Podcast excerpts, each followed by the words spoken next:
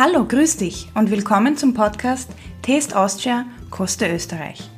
Hier geht es um außergewöhnliche traditionelle Speisen und Produkte und den Menschen, die hinter kulinarischen Kleinstbetrieben aus Österreich stehen. Ich spreche mit Menschen, die ihr Leben dem Motto Qualität vor Quantität gewidmet haben und aus erster Hand erzählen, wie es denn so abläuft in Österreich. Für meine Non-Profit-Plattform Taste Austria mache ich mich auf die Suche nach kleinen kulinarischen Feinkostgeschäften, Kreislereien sowie außergewöhnlichen nachhaltigen Lebensmittelproduzenten und das, um kulinarische Kleinstbetriebe aus ganz Österreich vor den Vorhang zu holen. Hast auch du einen Feinkostladen, eine Kreislerei oder einen außergewöhnlichen Produzenten in deiner Nähe, den wir kennen sollten? Zeig uns doch ein Foto und sag uns deine Meinung mit dem Hashtag TasteAustria auf Instagram oder auf Facebook. Und jetzt geht's los mit der neuesten Podcast-Folge. Willkommen zur fünften Podcast-Folge von Taste Austria. In dieser Podcast-Folge geht es richtig schweinisch zur Sache. Ich habe mich nämlich auf die Suche nach einem ganz besonderen Schwein gemacht. Dem Wollschwein, das auch Mangalitze genannt wird und in Österreich schon eine sehr, sehr lange Tradition hat. Fündig bin ich bei meiner Suche in Rossbach geworden, das liegt in Oberösterreich.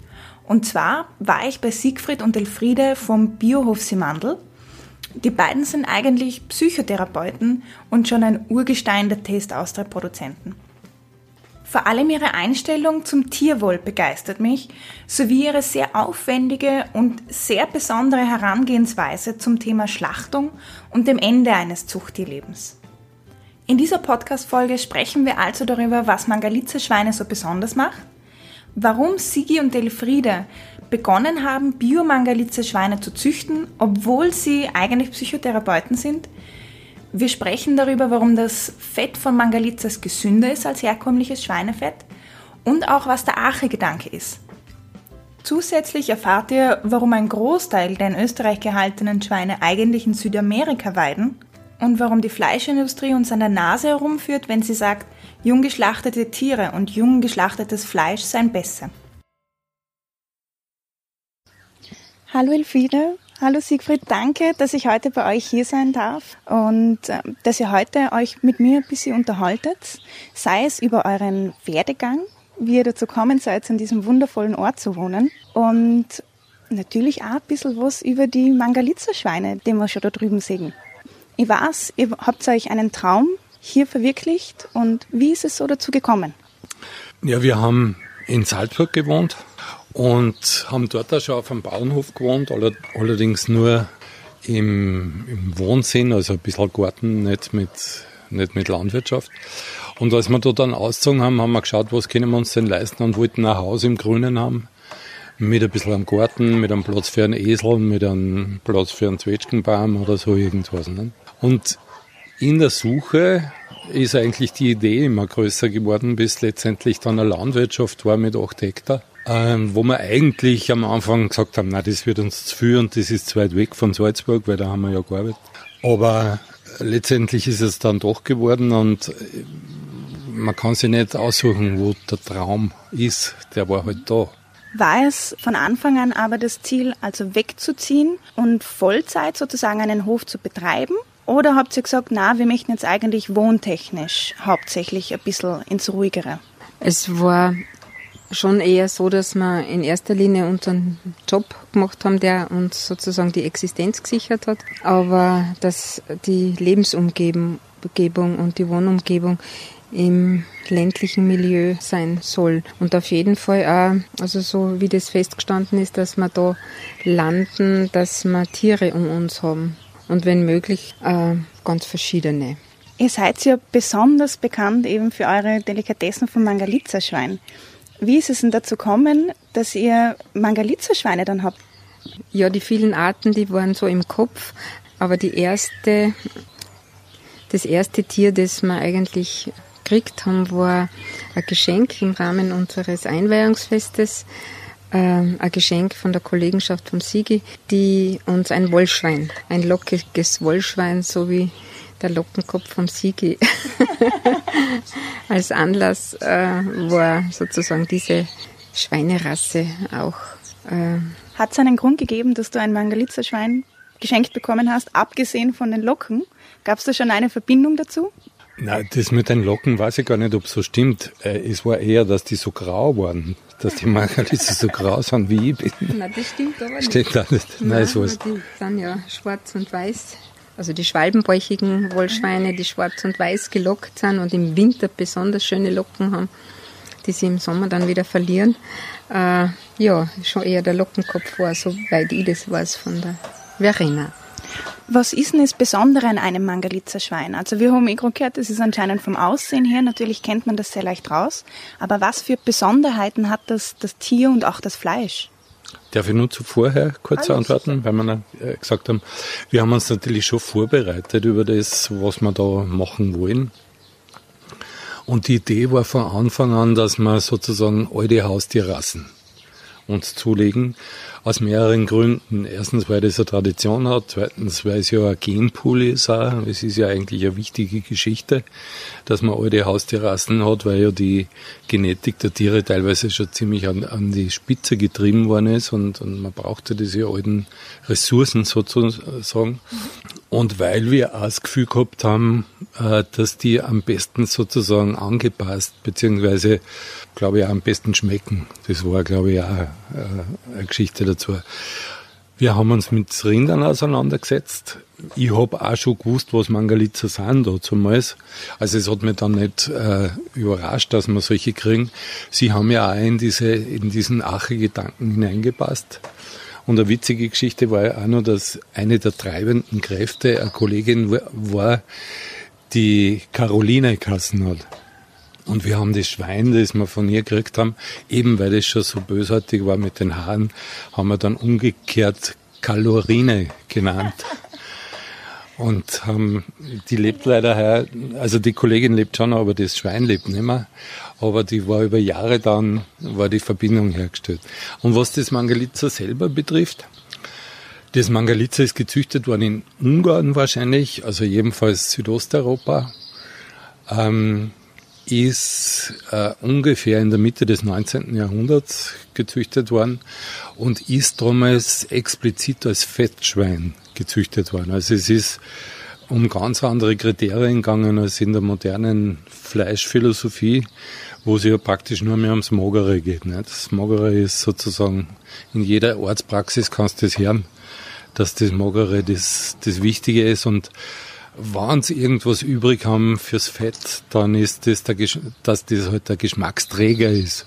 Dass ein gutes Fett für den Organismus total wichtig ist, das fällt ja in, in ganz letzter Zeit eigentlich nicht mehr, aber bisher ist das völlig unter den Tisch gefallen. Ne? Mangalitza hat sich sehr gut entwickelt, vor allem da unten sind mit den Hirten dann von der ungarischen Tiefebene raufgekommen, raufgetrieben worden nach Wien, zum Beispiel aber auch nach München. Und da sind sie durch die Eichenwälder und durch die Wiesen und damals war ja das mit den Almenden noch, noch anders organisiert als, als heute. Da hat man ja nur durch China. Heute kommt ja nirgends einer durch, es gehört ja Hirzflecke irgendwem. Und sind dann in Wien geschlachtet worden. Und sind sehr beliebt gewesen. Man geht davon aus, dass der Kaiser entweder selber geschossenes Wildschwein oder Wohlschweinbraten gegessen hat. Ähm, Mangalitza war sowas wie die Fettreserve der, der Donaumonarchie und ist eigentlich dann erst ausgestorben nach dem Zweiten Weltkrieg, wie die Amerikaner gekommen sind. Und mit den Amerikanern ist die Low-Fat-Philosophie gekommen. Und das hat dann nicht mehr lang gedauert. Dann war es äh, bald eine Randerscheinung und hat nur mehr in Tiergärten oder bei so verrückte Bauern halt überlebt und ist auch bis heute nur eine geschützte Rasse. Also man kriegt Förderung dafür. Weil du vorher gerade angesprochen hast vom äh, Gesundheitsblickwinkel her vom äh, Mangalitza-Schwein. Das ist anscheinend ein gesünderes Fett. Ist das richtig? Ja, das äh, Mangalitza-Fett äh, ist eigentlich äh, von den äh, von der Fettkonstellation günstiger zusammengesetzt. Es hat ein besseres Verhältnis von gesättigten zu ungesättigten Fettsäuren, speziell eben durch die Weidehaltung, also nachdem sie viele Gräser, Samen, Nüsse und diverses oder, oder Eicheln fressen, kommt es eben zu einer günstigeren Fettzusammensetzung und die Omega-3-Fettsäuren, die sie ja ähm, sehr gut in, in, ihrem Fett speichern, ist ein ganz wichtiger gesundheitlicher Wert, den wir als Menschen nützen können. Ich habe gelesen, dass es auch bei einer niedrigeren Temperatur schmilzt als normales Schweinefett. Wenn das stimmt, ihr nickt, passt, super. habe ich gut recherchiert. Ähm, macht das für euch, wenn ihr produziert eben Produkte aus dem Mangalitza-Schwein, macht es einen Unterschied, beziehungsweise einen Vor- oder einen Nachteil? Es gibt, äh, der Nachteil ist der, dass äh, das hängt davon ab, welchen Teil man vom Fett für die Speckknödel zum Beispiel hernimmt. Wenn man da den inneren äh, Teil des Fettes von, wenn man jetzt die Schwarte hernimmt, den inneren Teil für die Speckknödel verwendet, äh, besteht die Gefahr, dass sozusagen das Fett sich auflöst. Also das ist auch der Beweis für den höheren Anteil an ungesättigten Fettsäuren. Aber wenn man den äußeren äh, Teil des Fettes hernimmt, dann sind das ganz kompakte kleine Würfelchen. Das Mangalitza eignet sich direkt und indirekt besser, was das Fett betrifft. Direkt deswegen, weil das Fett besser ist, also es schmeckt besser, es ist auch beim Auslassen, es gibt nicht diesen typischen Schweinefettgeruch, den man dann beim Schmalzauslassen in die Haare hat oder so, weil es eben als Fettschwein gezüchtet worden ist. Also das hat schon sozusagen genetische Voraussetzungen. Indirekt deswegen, weil sie das äh, Mangalitza sehr gut eignet für Freilandhaltung.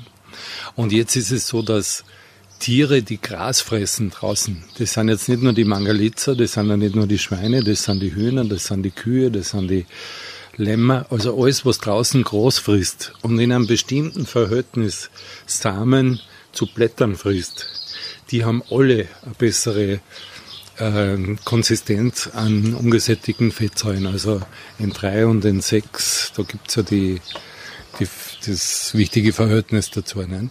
Das heißt, Tiere aus der Weidehaltung sind nicht nur, ähm, die schmecken nicht nur besser, sie sind auch gesünder. Es sind die ursprünglichen Tiere.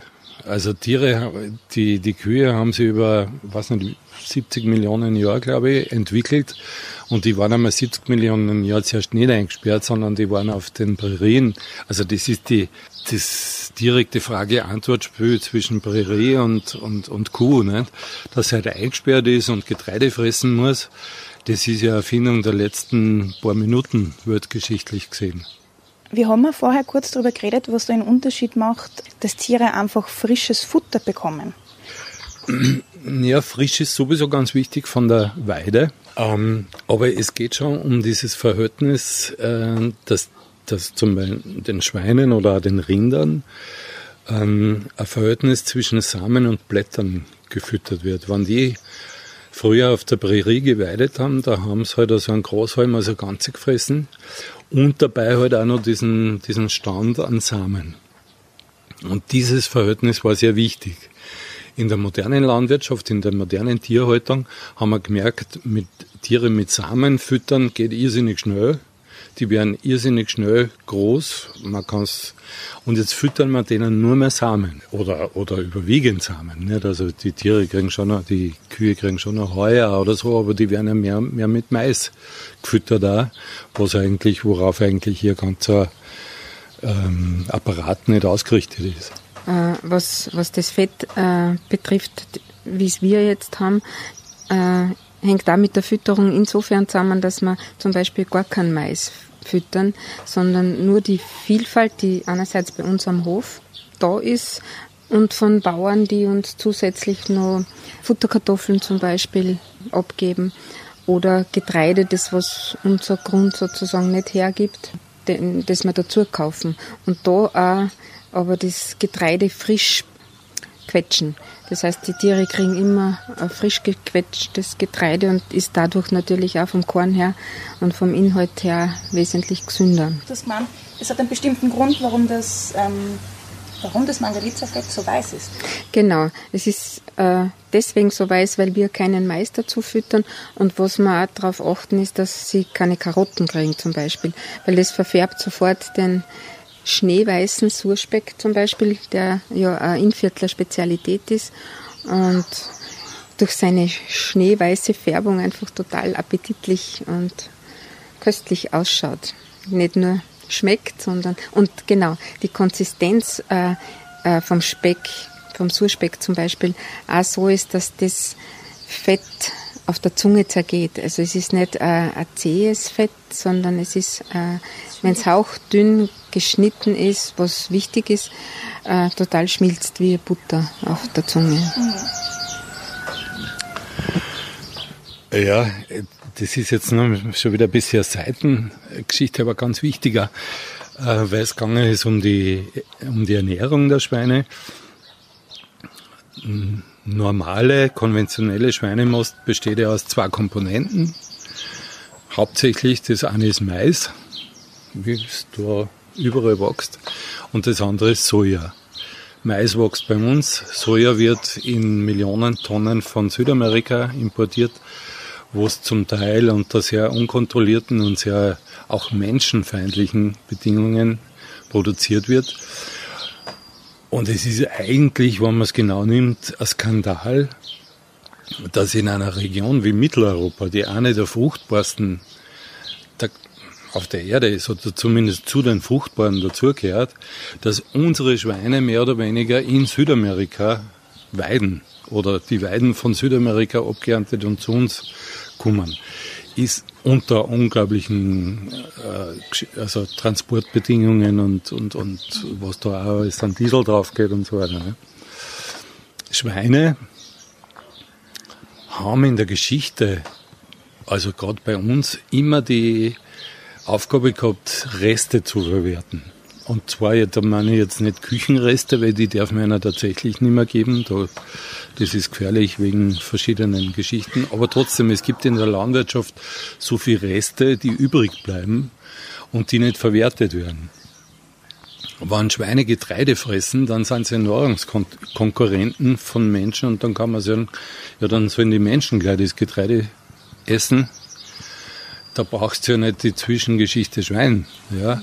Aber wenn Schweine zum Beispiel Kartoffel essen, die aussortiert werden, und es werden viele Kartoffeln auch in Bio aussortiert, weil es groß, klein, ein bisschen an, anpackt oder so sind. Wenn die das fressen, dann sind wir wieder auf dem Stand, dass die, dass die Schweine sozusagen die Reste verwerten. Oder wir holen uns von Mühlen auch immer wieder den Ausputz. Ich weiß nicht, ob ihr wisst, was das ist. Das ist, wenn wenn Getreide geerntet wird äh, im, in der Maschine, die erntet ja die, die Körner von Getreide, aber auch die Samen der, der, der Unkräuter und so. Ne? Aber das sind ja hoch äh, eiweißhaltige Samen. Das ist ja was Gutes eigentlich. Ne? Und das wird dann gereinigt und das, was übrig bleibt, das wird dann ja entweder verbrennt oder weggeschmissen oder so wie. Und das futtern wir halt auch unseren Schweinen damit die diese Reste ja mitverwerten. Plus alles das, was von den Bäumen runterfällt und so. Also Schweine füttern ist eigentlich eine hochpolitische Geschichte, wenn man will, weil man auf die Art schauen kann, dass diese, diese Wahnsinnsbedingungen der Fleischproduktion schon ein bisschen gemildert werden. Ne? Wo sie bei euch allem wieder her ist, dass es euch sehr wichtig ist, eben die Tradition zu bewahren. Ich lese bei euch dann aber auch sehr oft eben, dass Tradition und Moderne verbinden. Ja, vielleicht, äh, dass wir das berücksichtigen, äh, dass unsere Tiere zum Beispiel langsam wachsen dürfen. Das heißt nicht in diesem Tempo, weil man weiß, dass langsam gewachsenes einfach von der Qualität her einen Zugewinn bringt, jetzt im Geschmack.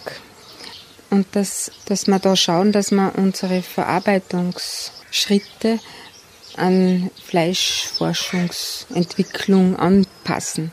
Das heißt, wir achten zum Beispiel beim, beim Schmalzauslassen sehr genau auf die Temperatur, dass die nicht überschritten wird, dass wir die Prozesse der Fertigstellung genau berücksichtigen oder dass unser Metzger, der unser Fleisch räuchert oder unsere Würste macht, dass wir da kein Böckelsalz verwenden zum Beispiel und dass wir das kalte Räuchern für unser Fleisch mm, in Anspruch nehmen, so wie es der, der Reinhard Hable in Aurolsmünster für uns macht, der auch die alten Traditionen des Verarbeitens von Produkten ja an erster Stelle für sich auch hat und da die Qualität entsprechend spürbar ist. was ich bei euch so schön finde, ist nicht nur, dass ihr sagt, von der Tierhaltung her, schauen wir, dass, man die, dass die Orten sehr traditionell sind.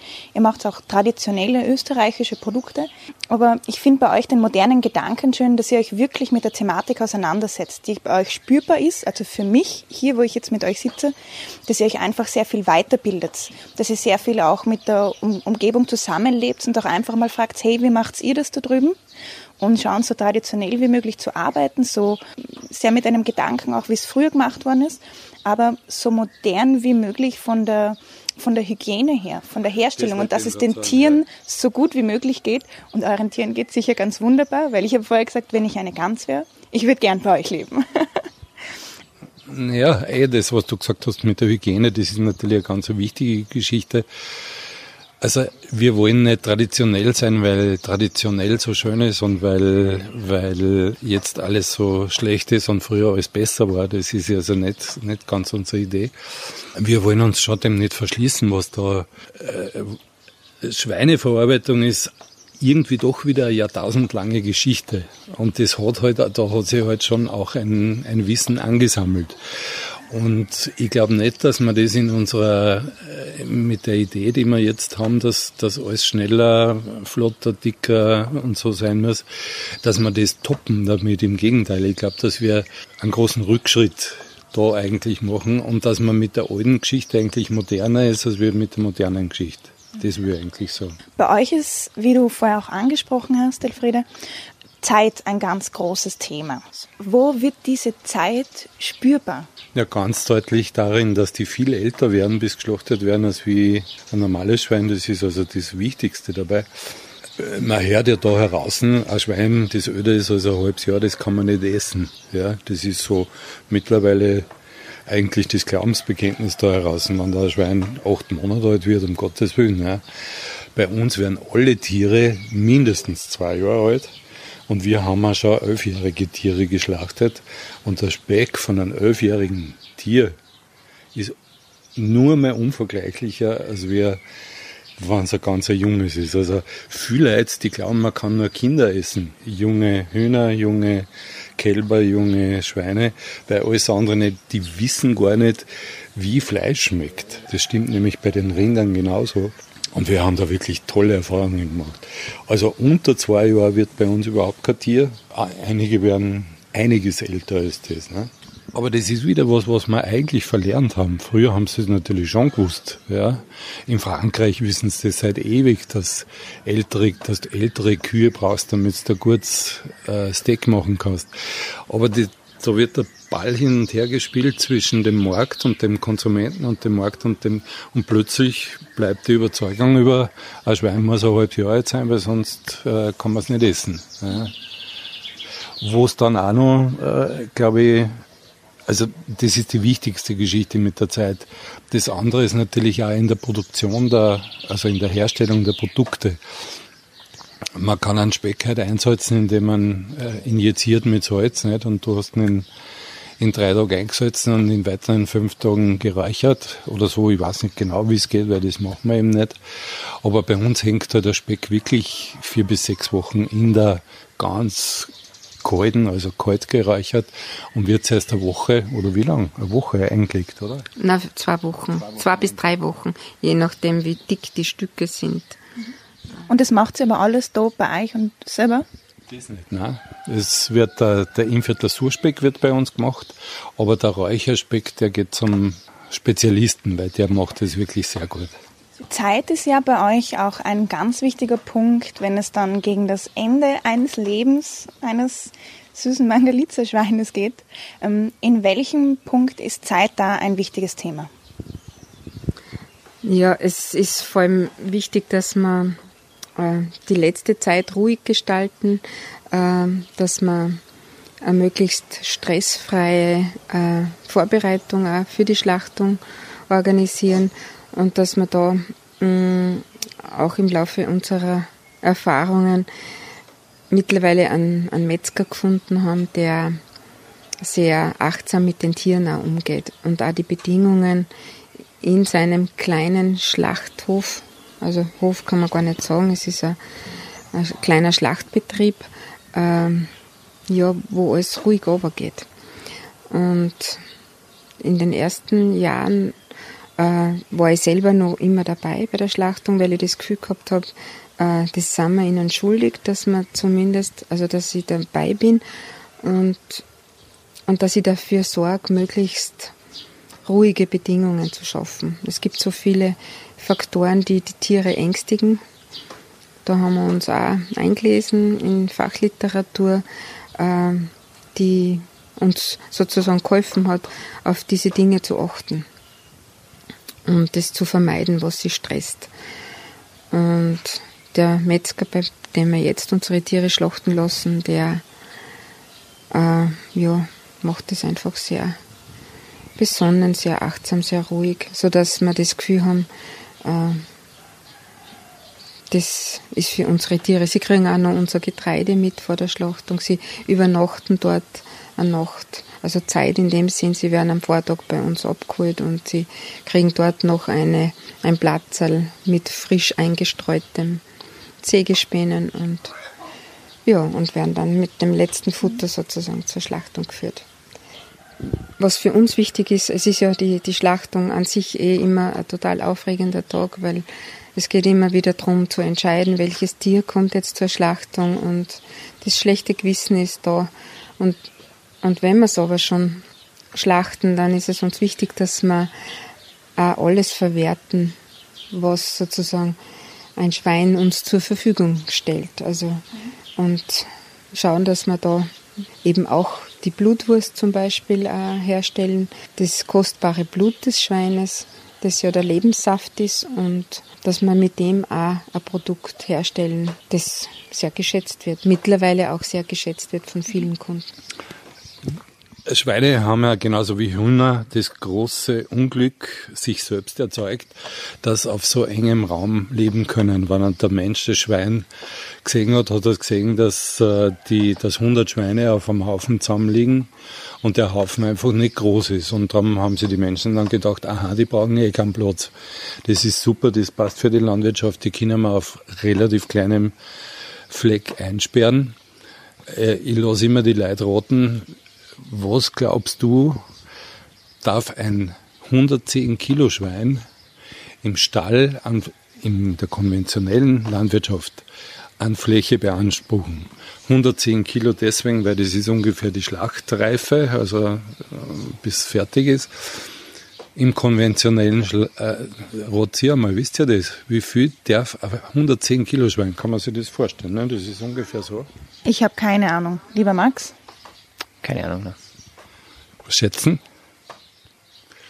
Bitte nicht. 0,75 Quadratmeter. Also wir sitzen da auf einem Tisch, der hat ungefähr anderthalb Quadratmeter. Da dürfte zwei ausgewachsene Schweine halten auf dem Tisch. Das muss man sich einmal vorstellen. Das ist konventionell und das ist österreichisches Tierschutzgesetz. Das ist dazu gemacht, dass es nicht schlechter ist. Weil die haben das damals gemacht, weil es drauf gekommen sind, dass es nur schlechter ist und es ist auch in einigen Bedingungen nur schlechter. Äh, biologisch, biologische Steuerhaltung heißt schon ein bisschen besser, aber auch nicht wirklich, für meine Geschichte noch nicht wirklich äh, herausragend. Biologisch darf dasselbe Schwein, ist dann abgestuft, äh, natürlich, ja, darf dasselbe Schwein 1,5 Quadratmeter beanspruchen. Also da dürfte nur mehr ein Schwein auf diesem Tisch halten. also um zu sagen, das ist so ein Tisch, wo sechs Leute sitzen. Ungefähr, ja genau.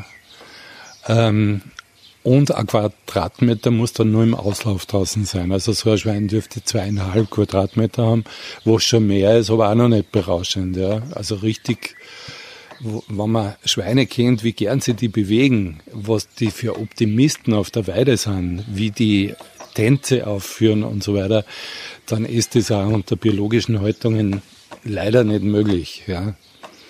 Bei uns haben die Schweine, kann man sagen, wir haben jetzt ungefähr 110 Schweine, 115 Schweine. Und die haben zurzeit einen Auslauf von 5 Hektar. Ich habe das jetzt nicht umgerechnet, wie viel das ist, aber 5 Hektar sind 50.000 Quadratmeter für 100 Schweine. Das sind also 500 Quadratmeter pro Schwein. Ich glaube, das stimmt, oder? Ist nicht so schlecht. Na, also so viel Platz hätte ich auch gerne. wenn ihr euch da so sitzen habt, wenn ihr eine Chance hättet, hättet zu sagen, sei es dem Konsumenten als grundsätzlich allen Zuhörern, eine Sache, die euch wirklich wichtig ist, was wäre das?